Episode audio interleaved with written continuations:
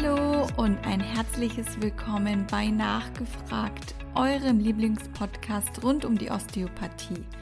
Von uns, dem Bundesverband Osteopathie, für euch. Ob osteopathische Therapeuten oder einfach nur Osteopathie-Interessierte. Ein lieber Gruß von mir. Mein Name ist Lisa Stumpe und heute habe ich unser BVO-Mitglied Malte Herberhold eingeladen. Und ähm, ja, er wird mit uns heute über die Bedeutung der Ernährung in der Osteopathie sprechen.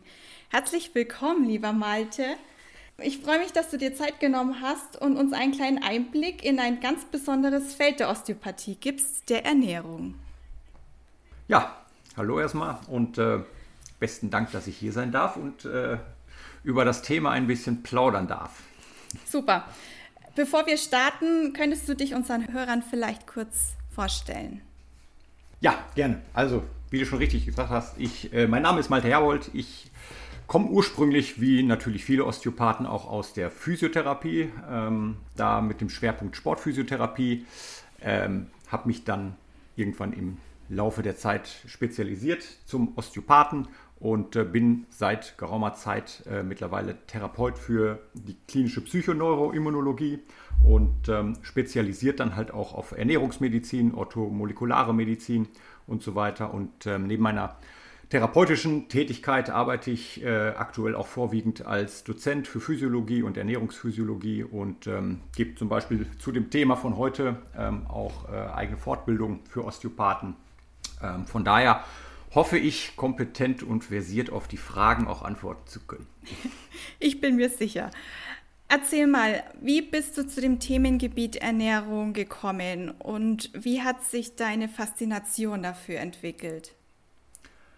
Ja, also eigentlich die Faszination hatte ich ähm, schon immer. Ich habe äh, relativ früh eigentlich den äh, Zugang zum Gesundheitswesen gehabt und habe ähm, schon mit, mit jungen Jahren, so neben, äh, neben der Schule angefangen, ähm, als Fitnesstrainer zu arbeiten und auch äh, diverse Fitnesstrainer und Ernährungstrainerscheine dann auch schon gemacht. Das heißt, in dem Kontext Sport hatte das auch damals schon einen, einen großen Stellenwert für mich. Und ähm, das hat natürlich zugenommen mit der äh, therapeutischen Arbeit, weil man immer mehr auch heutzutage äh, zwangsläufig mit Themen aus dem Bereich Ernährung ähm, als Therapeut konfrontiert wurde. Ähm, ob das Verdauungsproblematiken sind, ob das äh, Problematiken im Darm sind, ähm, ob es ganz viel natürlich Patientenfragen sind, ähm, ob man da noch was optimieren kann für die jeweilige Problematik und so weiter. Und ähm, von daher hat sich dann ja, relativ schnell auch so ein bisschen die Faszination für dieses Thema verstärkt und ähm, dann auch die Faszination in Richtung funktionelle Medizin und Psychoneuroimmunologie entwickelt und äh, daher dann auch immer mehr die Tendenz in diese Richtung. Mhm. Welchen Stellenwert genau hat deiner Meinung nach die Ernährung in der Osteopathie und welche Bedeutung auch für den angestrebten Erfolg dann letztendlich für die Therapie? Also ich finde, dass ähm, das Thema Ernährung ähm, nicht nur jetzt allein für die Osteopathie, sondern generell im medizinischen Kontext ein riesiger Faktor ist. Ja? Ähm, ähnlich wie viele weitere Lebensstilfaktoren hat die Ernährung ähm, einfach einen riesen Impact auf die verschiedenen Körperprozesse.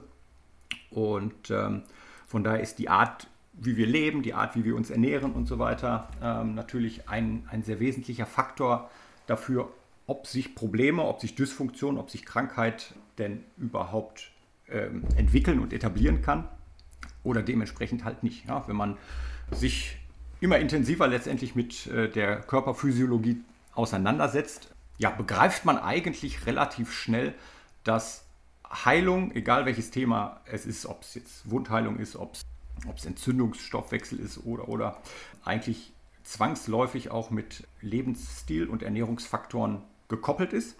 Und ähm, dementsprechend ähm, kann natürlich eine nachhaltige Heilung häufig auch nur gelingen, wenn man diese Faktoren dann auch dementsprechend überhaupt äh, berücksichtigt.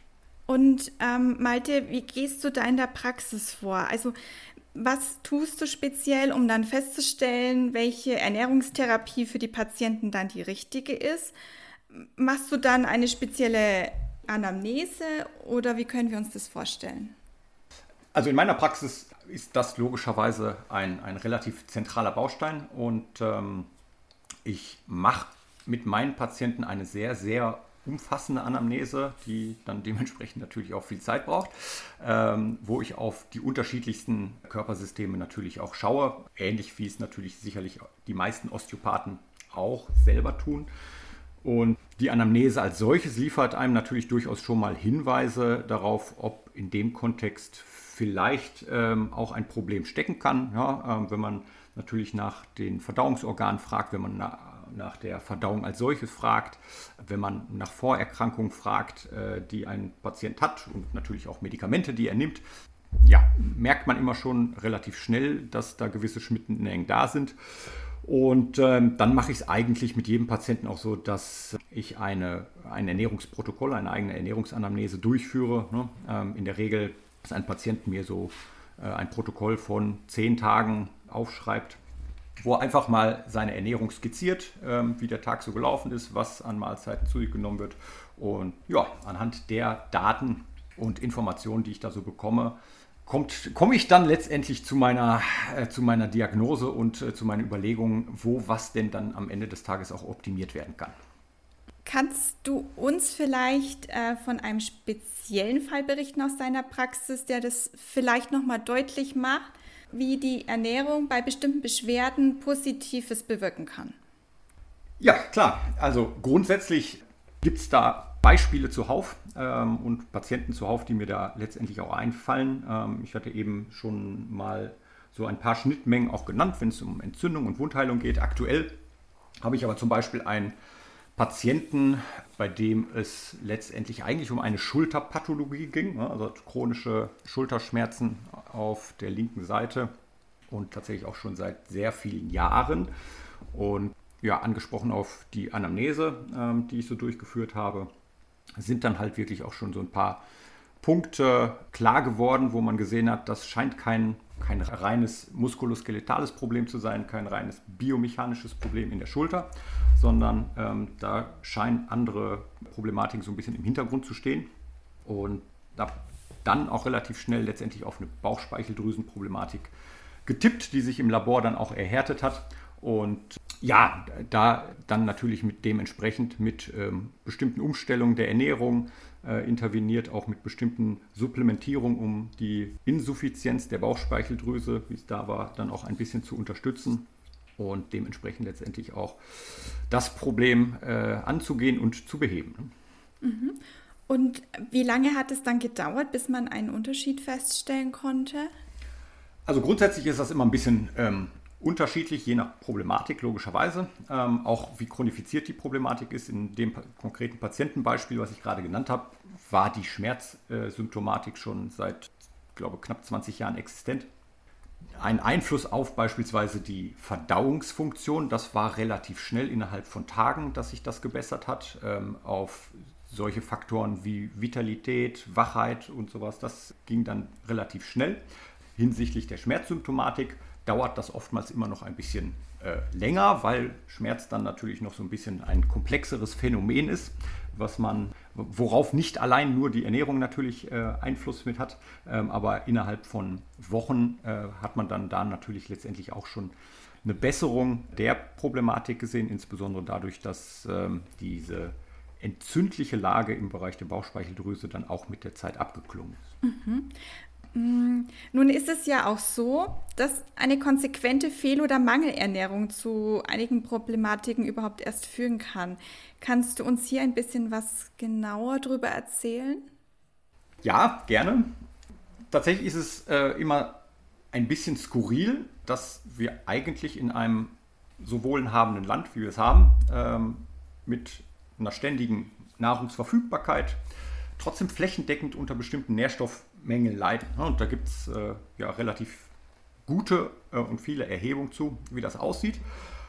Auch wenn einem das medial manchmal ein bisschen anders suggeriert wird, dass ähm, äh, es eigentlich wenig oder kaum Mangelerscheinungen gibt, zeigen Studien ein anderes Bild und ähm, für jeden, der ein bisschen Labordiagnostik in dem Bereich macht, der wird das letztendlich auch kennen, dass schon relativ viele Menschen in insbesondere in Hinsicht äh, bestimmter Mikronährstoffe doch oftmals deutliche Mängel aufweisen. Das hängt natürlich damit zusammen, wie die Art unserer Nahrung sich letztendlich verändert hat, dass die äh, Nährstoffdichte einfach nachgelassen hat und äh, eher die kalorische Dichte zugenommen hat und dementsprechend ist natürlich die Aufnahme bestimmter Mikronährstoffe bei vielen Menschen defizitär. Das sieht man ganz gehäuft zum Beispiel an Sachen wie Vitamin D oder selbst bei äh, Vitaminen wie dem Vitamin C, wo man eigentlich der Meinung ist, äh, das ist hierzulande kein großes Problem, zeigt äh, zum Beispiel auch eine, eine Untersuchung ähm, vom, vom, Bundesministerium für Ernährung letztendlich genau das Gleiche, dass äh, ein Drittel in Deutschland auch bei Vitamin C im Defizit liegen. Und ähm, im Kontext Osteopathie muss man dann natürlich gucken, das sind gerade mal zwei Vitamine, die natürlich im Entzündungsstoffwechsel und auch bei der bindegewebigen Wundheilung eine große Rolle spielen. Ja? Und ähm, wenn ich da natürlich Defizite habe, dann ist es kaum verwunderlich, dass äh, es zum Beispiel zu Wundheilungsstörungen kommt, ne? zu bindegewebigen Wundheilung, äh, Wundheilungsstörungen, zu knöchernen Wundheilungsstörungen. Und ähm, von daher spielen natürlich Mangel Erscheinung, Mangelernährung äh, in diesem Kontext auch immer eine relativ große Rolle. Ja. Ähm, wenn wir mal die Thematik mit den Omega-Fettsäuren aufgreifen können, die spielen ja da auch eine wichtige Rolle. Da gibt es ja dann auch Unterschiede.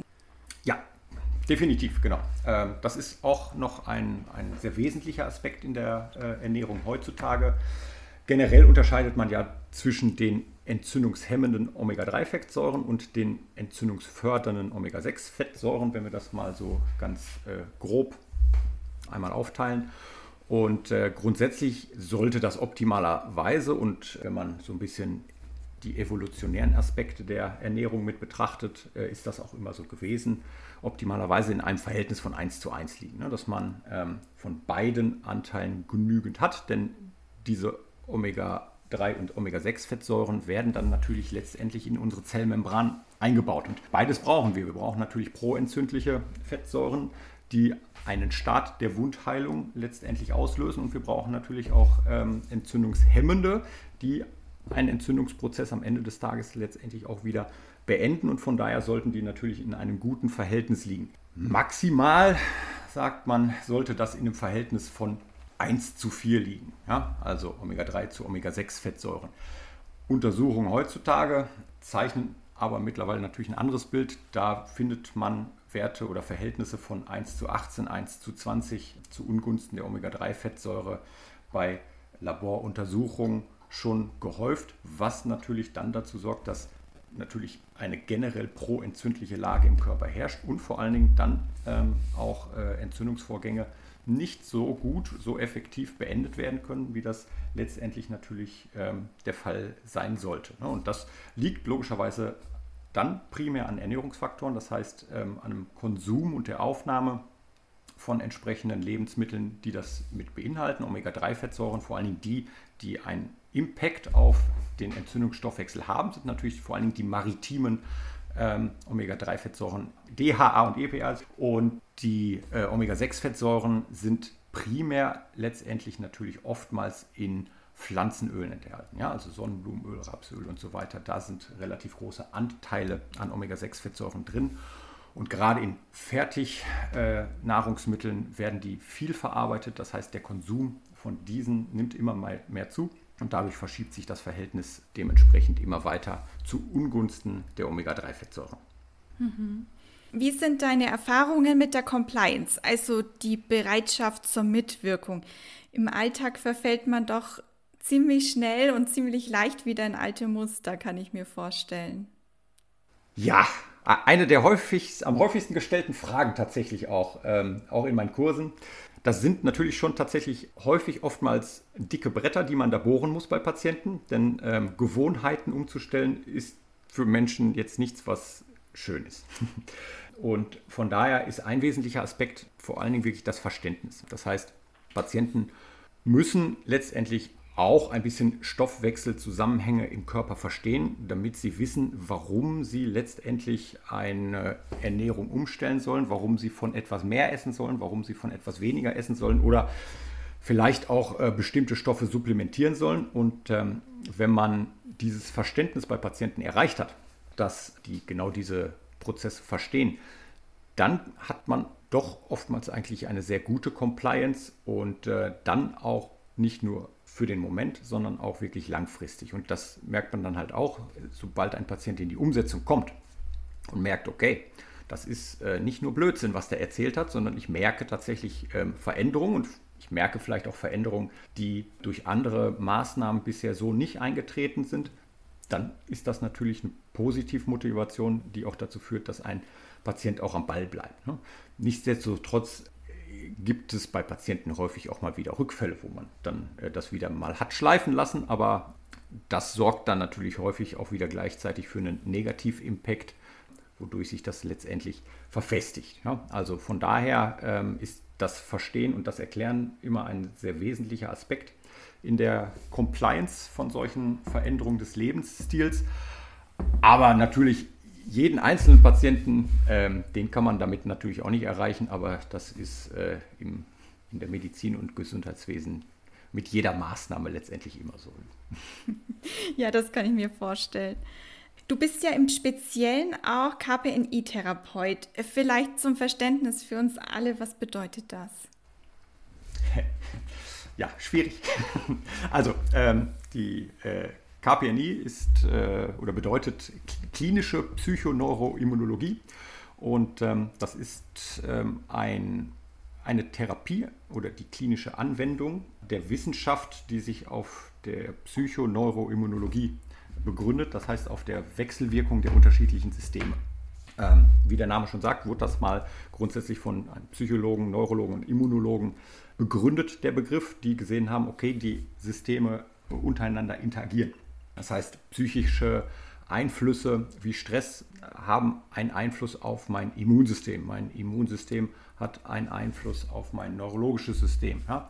Und äh, da spielen letztendlich dann auch zum Beispiel hormonelle oder metabole Prozesse eine Rolle. Ja? Das heißt, grob zusammengefasst geht es da um die Wechselwirkung der einzelnen Systeme im Körper. Und ähm, die klinische PNI ist dann natürlich die ja, therapeutische Konsequenz die man aus diesen äh, Erkenntnissen gewinnt und ähm, dann mit Patienten umsetzt, wozu dann zum Beispiel Lebensstilanpassung und Veränderung wie die Ernährung oder halt auch Stressreduktion oder Bewegung oder was auch immer spielen, um ähm, dann letztendlich wieder das System in die Homöostase zurückzubekommen. Du hast ja vorhin schon erzählt, dass du auch Fortbildungen gibst. Hast du von den Therapeuten schon mal Feedback bekommen, wie sich deren Behandlung dann durch das neue Wissen über die Ernährung verändert haben? Ja, definitiv. Also ähm, meistens ist es tatsächlich so, wenn man bestimmte Themen referiert ähm, und bestimmte Stoffwechselprozesse äh, und die Physiologie dahinter den Teilnehmern näher bringt, dass äh, den meisten im Unterricht oftmals schon ein Licht aufgeht. Ja, viele haben dann natürlich äh, klassischerweise Patienten schon im Kopf, häufig welche, die dann therapieresistent sind und wo man alles schon probiert hat und äh, dann auf einmal der Knoten im Kopf platzt und sagt, ach ja klar, das kann ja überhaupt gar nicht funktionieren bei dem. Ähm, das ist was, was man sehr viel beobachtet und natürlich kriegt man dann auch äh, im Anschluss oftmals Feedback, dass äh, man solche Dinge erfolgreich dann auch in, die, in der Therapie integriert hat und ähm, sich dementsprechend dann auch Pathologien und Beschwerden auch dementsprechend ändern konnten. Mhm. Mm, zum Schluss habe ich noch eine allgemeinere Frage. Malte, hast du vielleicht einen Geheimtipp, wie man lange gesund und munter bleibt? ja, also der, der ultimative Ratschlag, der auch aus der KPNI kommt, ist letztendlich ein, ein intermittierendes Leben führen. Ja? Das heißt, intermittierend heißt immer wechselnd, nichts Gleichbleibendes macht. Ja?